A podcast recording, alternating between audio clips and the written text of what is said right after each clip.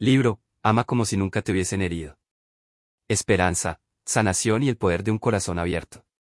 Escrito por en Franklin. Capítulo 9. Lucha por tu matrimonio. Un embotamiento es más una realidad en nuestro mundo moderno que nunca. Ampliamente aceptado en el mundo, inunda nuestra subconsciencia a través de la televisión y las redes sociales. Puede considerarse normal, pero está lejos de ser inofensivo. Hace poco recibí un libro titulado Sexual Detours del Dr. Holly Hay. En él, ella algunas estadísticas sorprendentes, el 70% de los hombres engañarán a sus esposas. El 60% de las mujeres engañarán a sus maridos.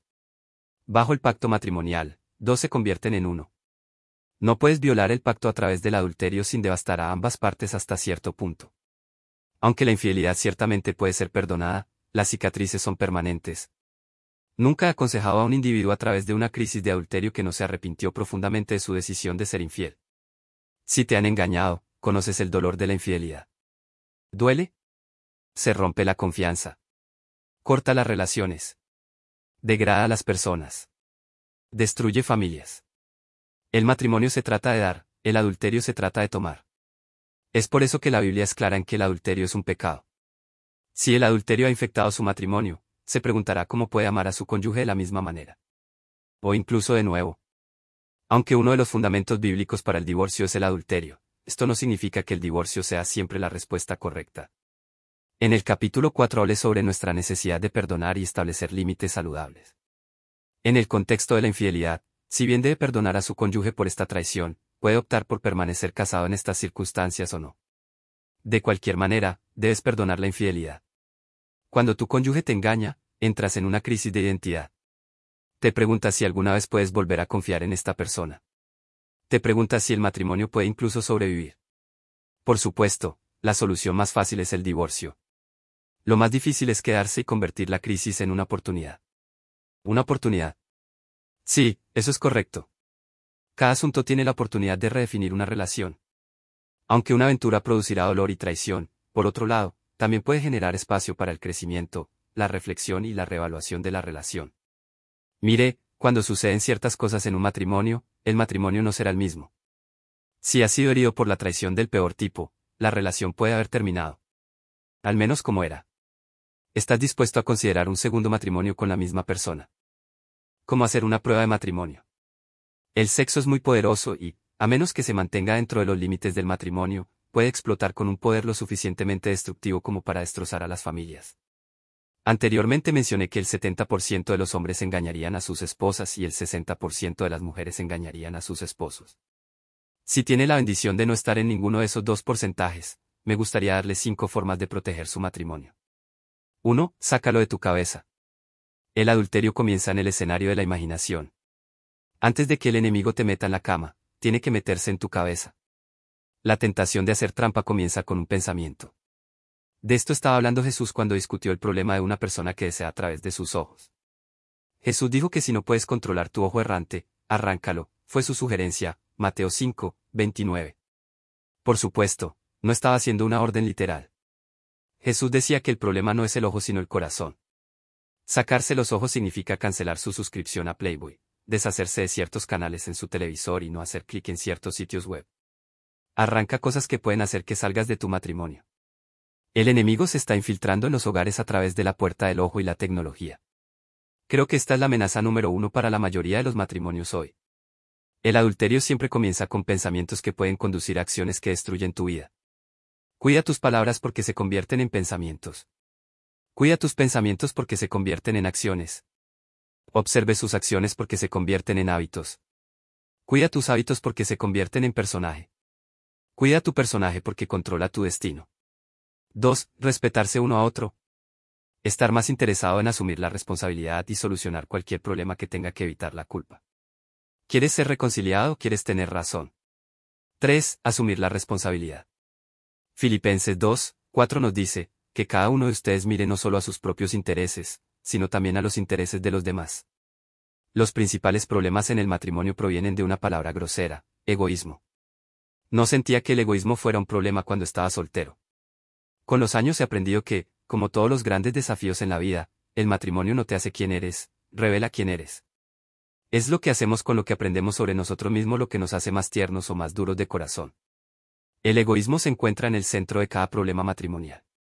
Desearía poder decirte 20 formas de evitar ser egoísta, pero es un asunto del corazón. Está profundamente arraigado a través de nuestros hábitos y nuestras rutinas. Aquí es donde entra tu relación con el Señor. Cuando te acercas a Dios, produce un espejo que revela lo que realmente pareces a los demás, y a Dios, porque siempre ve lo que es verdad. Tomes el tiempo para orar y leer su Biblia. Plantéate ir continuamente a la casa de Dios, y pronto se revelarán las asperezas a medida que Dios hace un trabajo transformador en tu vida.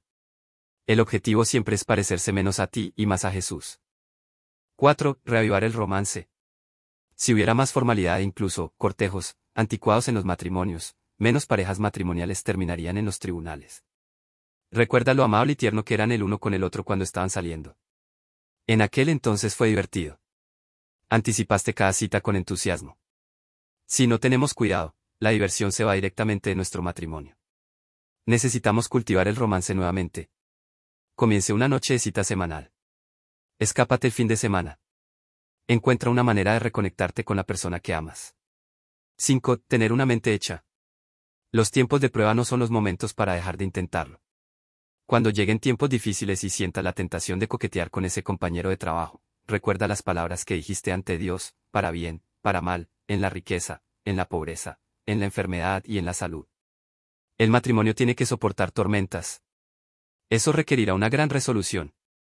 El enemigo hará todo lo posible para destruir su matrimonio, su familia y su pureza.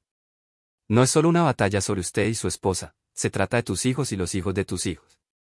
Se dice que Leonardo da Vinci dijo algo que me encanta recordar. Un arco consiste en dos debilidades que, apoyándose una contra la otra, hacen una fuerza. Eso es el matrimonio. El punto de partida de un matrimonio poderoso es cuando reconoces, Dios, te necesito.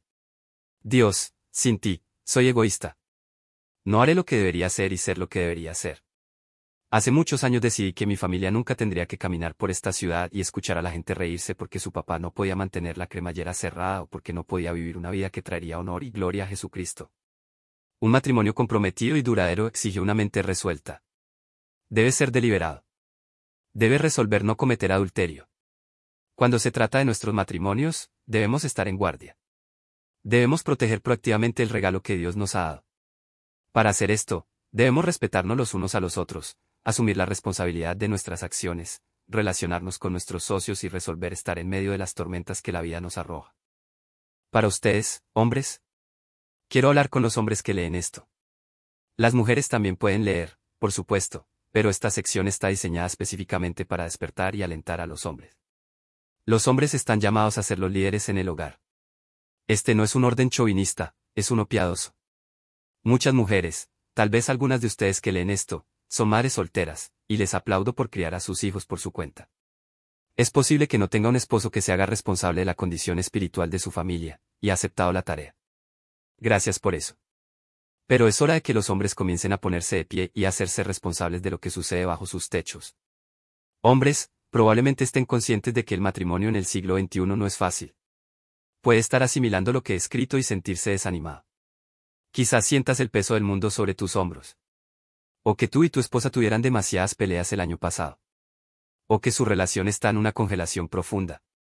O que ni siquiera conoces a la mujer con la que te casaste hace 5 o 15 años. Quiero alentarte a que seas fuerte y valiente. Puedes sentir que se está quedando vacío, pero defienda su matrimonio. Párate en medio de la basura que estás enfrentando y decide liderar bien a tu esposa. Una de mis escrituras favoritas es Joel 3, 9, prepárate para la guerra. Despierta a los hombres poderosos, Deja que todos los hombres de guerra se acerquen, deja que suban. Te consideras un hombre poderoso que lidera la carga espiritual en tu hogar. Lamentablemente, las probabilidades no favorecen los hogares dirigidos por hombres poderosos. Según un estudio del Centro de Investigación Pew, más mujeres que hombres dicen que la religión es muy importante para ellas, 60% frente a 47%. Más mujeres rezan diariamente que los hombres, 64% versus 47%. Más mujeres asisten a servicios religiosos al menos una vez a la semana, 40% frente a 32%. Sin embargo, no tiene que leer un estudio para ver evidencia de esto. Simplemente visite una iglesia local y verá que las mujeres superan en número a los hombres.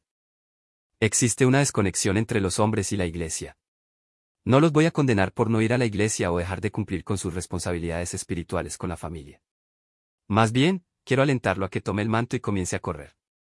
Para simplificar las cosas, aquí hay cuatro principios para ayudarlo a convertirse en un hombre poderoso en su hogar. Juega al hombre. Dirige, no sigas. Dios te ha dado cargo sobre tu familia. Este es tu trabajo, así que dirige bien a tu familia. Honra a tu esposa. De un ejemplo para sus hijos. Mire lo que sucede bajo su techo, en las habitaciones, en la televisión, en la computadora, en los teléfonos, en las tabletas y dispositivos. Toma el control de tu ira. No tienes derecho a ser cruel con cualquiera que viva bajo tu techo, o en cualquier otro lugar. Tenga sus deseos bajo control. Vuélvase autodisciplinado. No solo hagas lo que quieras cuando quieras. Vive según un conjunto de estándares espirituales y personales. Comunícate con tu esposa y tus hijos en oraciones de más de una palabra. Tu esposa o tus hijos pueden hablar mucho. Lo entiendo. Tengo cuatro hijas. Pero no le da derecho a gruñir sus respuestas o retirarse a una cueva de hombres en lugar de tener una conversación con ellos. Deja de gruñir y comienza a hablar. Sé el vigilante. Presta atención a tu familia. No debería haber tal cosa como la privacidad. Ve a quién está haciendo que en las redes sociales o en Internet. Bájate del teléfono. Bájate del sofá. Sal de tu oficina. Conviértete en el vigilante de tu familia. Mantente firme en la fe. En 1 Corintios 16, 13, Pablo dice, mira, permanece firme en la fe, sé valiente, sé fuerte. Aférrate a lo que crees sobre Dios y la Biblia. No comience a cambiar su teología porque ha bajado el estándar y ha perdido sus convicciones. Ve a la iglesia con tu familia. Guíalos en oración. Finalmente, deja que todo lo que haga se haga con amor. Ama sin parar. 1 Corintios 16, 14. Lo único que producirá justicia en tu hogar es amar sin parar. Perdona de nuevo. Di que lo sientes de nuevo. Diga palabras de aliento y bendición sobre su esposa, incluso si no tiene ganas. Ser esposo y padre puede ser desordenado. Tengo días en que soy malo y feo. Tengo días en que las cosas me ponen los nervios mucho más fáciles que otros días. Cuando estoy bajo presión, a veces me esquicio con aquellos que más amo. Lo odio, pero lo hago. Recientemente tuve uno de esos momentos débiles. Podía sentir la negatividad arrastrándose, pero luego escuché al Señor hablarme, esto es lo que te llamaba a ser como padre. Tienes dos responsabilidades. Número uno, asegúrate de que tu familia tenga una relación con Dios a través de Jesucristo. Y número dos, vierta en ellos la autoestima a través de la afirmación. En otras palabras, amar sin parar. Hombres, oren para que Dios los ayude a liderar bien. El matrimonio de hoy requiere un compromiso extraordinario, pero eso no viene sin la ayuda de un Dios que es para ti y que está contigo y que te proporcionará lo que necesitas, exactamente cuando lo necesites, si simplemente invocas su nombre. Él es su ayuda presente en tiempos de problemas. Él es tu torre fuerte. Y Él es para ti. Jugar al hombre, y confía el resto a Jesús. Para ti mujer. Tu turno, mujer. Si vas a mantener tu matrimonio unido y criar hijos piadosos, necesitas la ayuda de Dios. Todo lo necesitamos. Tu hogar es un salón de clases y tú eres el maestro. La pregunta es, ¿su matrimonio o su familia aprobarán la calificación? Si no está seguro, necesita entregarse a sí mismo y a su relación con Dios hoy. No puedes construir un matrimonio con éxito sin el poder del Dios vivo que fluye a través de ti. Necesitas una misión clara de victoria para tu matrimonio. Debes tener un fundamento seguro, y ese fundamento es Jesucristo. Proverbios 31 pinta el retrato de una esposa y madre piadosas. Leemos, ¿quién puede encontrar una esposa virtuosa y capaz? Ella es más preciosa que los rubíes, Proverbios 31, 10. Su virtud es lo que las hace invaluables, damas. Me parece interesante que antes de que los nombres de huracanes y tormentas tropicales giraran entre hombres y mujeres, a las tormentas solo se les daban nombres femeninos. Hay una lección que vale la pena señalar. Dios quiere que cada mujer entienda la poderosa habilidad que ha puesto dentro de ella. Dentro de ti. Las mujeres tienen la capacidad de descansar sus hogares. Puedes traer el caos o puedes traer la paz. Puedes traer confusión o puedes traer calma. ¿Alguna vez has escuchado el dicho, si mamá no es feliz, nadie es feliz? Esa es la verdad. El libro de Proverbios revela este poder. Toda mujer sabia construye su casa, pero la tonta la derriba con sus propias manos. Proverbios 14, 1. Cuando amas como si nunca te hubieran lastimado, creas una atmósfera que da vida en tu hogar. Sé que esto puede parecer difícil de hacer si su esposo trabaja demasiado tiempo extra o no lo hace. O cuando estás en una temporada de pañales y no duermes. O cuando parece que usted y su esposo han perdido ese sentimiento de amor. Aquí hay tres claves para ayudarla a través de este proceso. Recuerda que eres la puerta de entrada a la vida espiritual en tu matrimonio. Lea los versículos a continuación para que pueda comprender lo que estoy diciendo. Es mejor vivir en un rincón de la azotea de la casa, en el techo oriental plano, expuesto a todo tipo de clima, que en una casa compartida con una mujer irritante, pendenciera e indiferente. Proverbios 21, 9. Una esposa pendenciera es como un goteo constante en un día lluvioso, contenerla es como contener el viento o agarrar aceite con la mano. Proverbios 27, 15 al 16. Basta de derribar a tu marido. Deja de quejarte. Sal de la charla negativa. Depende de usted construir su hogar. Puedes marcar el comienzo de la paz o puedes marcar el comienzo de la tormenta. Elige ser el pacificador. Mira lo que dices. En tu lengua está la ley de la bondad, ver Proverbios 31, 26. En otras palabras, no seas una mujer que levanta el infierno. Usa tus palabras para producir felicidad y elevar el espíritu de tu esposo. Recuerde, una palabra amable irá más lejos cada vez que una palabra dicha con prisa o no. Edifica a tu esposo. Proverbios 14, uno dice, una mujer sabia construye su hogar, pero una mujer necia lo derriba con sus propias manos. Eres un tonto si no edificas a tu marido. ¿Cuándo fue la última vez que le agradeciste por hacer algo? ¿Cuándo fue la última vez que lo llamaste un buen hombre? ¿Cuándo fue la última vez que le diste un poco de holgura en lugar de molestarlo para sacar la basura o apagar el juego? Sé que tu esposo no es perfecto. Pero, señoras, no era perfecto cuando te casaste con él. En lugar de decirle a tu hombre todo lo que está mal con él, deja que Dios se lo muestre. Tu trabajo es alentarlo. Sé agradecido por él. Muéstrale respeto. Cree en él. Lucha por lo que queda. Un pastor amigo mío habló en el funeral de un niño de 17 años que fue asesinado por un conductor ebrio. La madre del niño estaba sentada en la primera fila junto a sus dos hijos restantes. Su dolor era indescriptible. En esta situación desafiante para un pastor, mi amigo compartió la historia de una mujer llamada Rispa en la Biblia. Rispa tuvo dos hijos. Durante una época de hambruna, sus dos hijos fueron entregados a los gaonitas como castigo porque su padre había roto un pacto de paz. Los gaonitas los mataron colgándolos. Mientras sus cuerpos sin vida se balanceaban en el aire, Rispa tomó un bate y golpeó a los animales salvajes y buitres que trataban de atrapar los cuerpos en descomposición de sus hijos. Levantó una tienda de campaña y permaneció allí durante tres meses, a pesar de que sus hijos ya estaban muertos. Rispa luchó por un entierro apropiado para sus hijos. Finalmente, cuando la noticia llegó al rey, tomó lo que quedaba de los jóvenes y enterró sus restos en una tumba reservada para la realeza. El enemigo puede haberte devastado a ti o a tu matrimonio. Tu cónyuge puede haberte engañado. Su cónyuge puede haber dicho o hecho algo hiriente o impactante. Lucha por lo que queda. Dios puede sanar tu matrimonio. Dios puede restaurar tu matrimonio. Dios puede renovar tu matrimonio. Lucha por lo que queda. El enemigo puede haber atacado tu matrimonio, pero los matrimonios perfectos no llegan a la cueva de las parejas. Los matrimonios que sí han pasado por el infierno, pero por la gracia de Dios han declarado, lucharemos por lo que queda. Dios puede darte la gracia de recuperarlo todo. Él puede restaurar lo que el enemigo trató de quitarte. Si le das a Dios tu matrimonio, con todas las mentiras, la lujuria y el equipaje que conlleva, Él puede tocar tu relación con gracia y convertirte a ti y a tu cónyuge en ganadores. Dios puede bendecir y ungir tu matrimonio. No tiene que darse por vencido y no tiene que renunciar. Todos somos profundamente defectuosos. Todos nos equivocamos. Todos cometemos errores.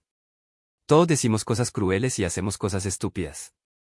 Pero tenemos que declararnos a nosotros mismos y a nuestros cónyuges. Tú y yo lo lograremos. Vamos a terminar en la cueva de las parejas. Lucha por lo que queda. Cuando tenga dudas, diga lo siguiente, las cuatro declaraciones más difíciles de hacer en el matrimonio son estas. 1. Estaba equivocado. 2. Lo siento 3. Perdóname. 4. Necesito ayuda. ¿Necesitas buenos consejos? Úsalos a menudo. Una de mis líneas favoritas es, no sé lo que estaba pensando. Siéntase libre de tomarlo.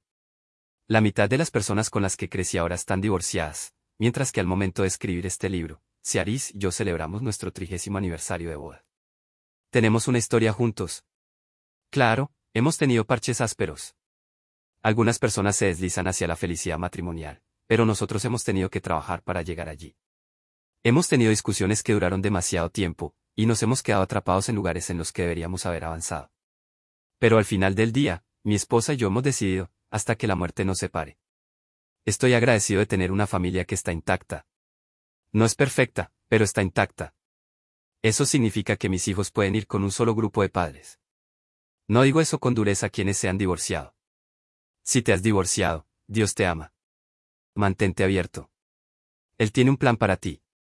Pero estoy agradecido de que nos hayamos quedado juntos porque nuestros hijos han sido testigos de un matrimonio que no fue perfecto en absoluto, pero que sobrevivió a las luchas. La tensión podría llenar tu matrimonio. Quizás recientemente uno de ustedes mencionó la palabra divorcio. Tal vez acabas de descubrir que tu cónyuge hizo algo que te rompió el corazón. El matrimonio sigue siendo una buena idea. Tu matrimonio sigue siendo la parte más importante de tu vida. Su matrimonio todavía vale la pena el tiempo que lleva hacerlo bien. Dios tiene un plan, y es mi oración que usted y su cónyuge comiencen renovando su compromiso con Dios y ante todo creciendo en su fe. No hay planes de matrimonio diseñados para llevarte a la cueva de las parejas que no impliquen que crezcas en tu fe y en tu relación con Jesucristo. Comience por ahí. Él lo guiará en el resto y demostrará ser una torre fuerte en tiempos de problemas y un padre fiel en todas las estaciones de la vida.